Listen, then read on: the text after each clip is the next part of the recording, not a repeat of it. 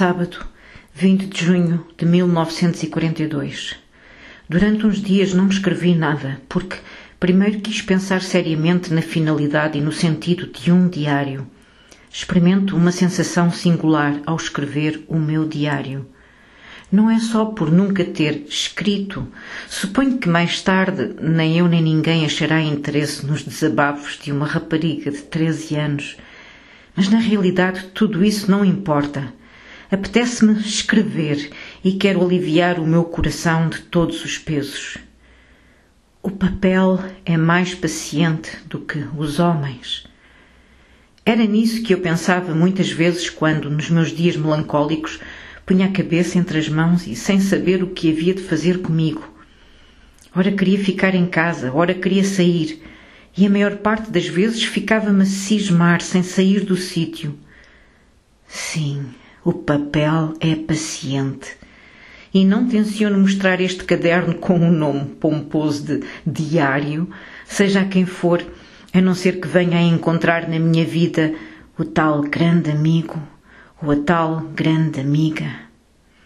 De resto, a mais ninguém poderá interessar o que vou escrever.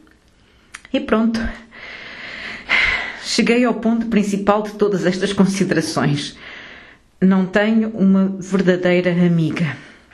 Vou-me explicar melhor, pois ninguém pode compreender que uma rapariga de 13 anos se sinta só. É de facto coisa estranha. Tenho pais simpáticos e bons, tenho uma irmã de 16 anos e ao todo por aí uns 30 conhecidos, ou que se chama geralmente amigos.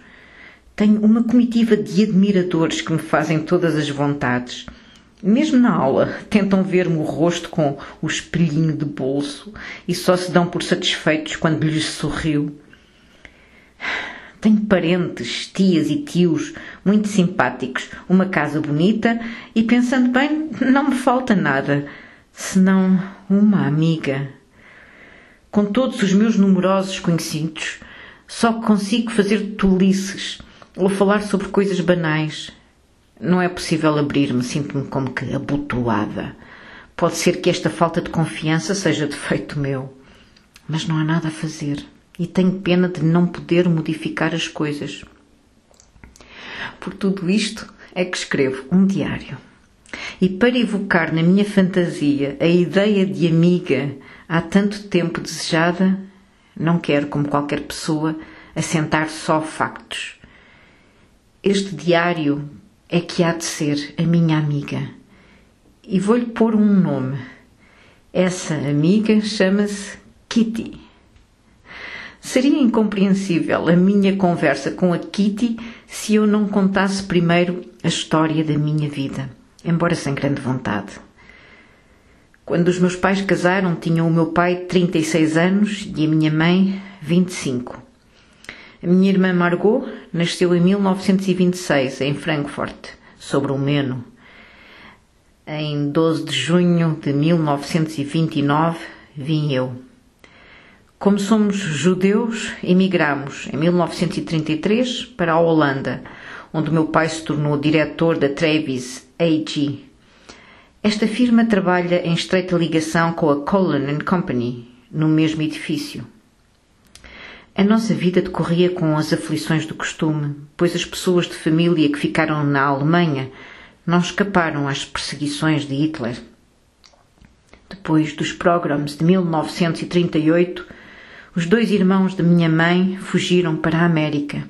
A minha avó veio viver conosco. Tinha nessa altura 73 anos. A partir de 1940 foram-se acabando os bons tempos. Primeiro veio a guerra e depois a capitulação. Em seguida, a entrada dos alemães. E então começou a miséria. A uma lei ditatorial seguia-se outra, e em especial para os judeus as coisas começaram a ficar feias. Obrigaram-nos a usar a estrela e a entregar as bicicletas.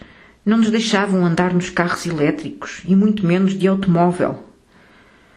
Os judeus só podiam fazer compras das três às cinco horas e só em lojas judaicas.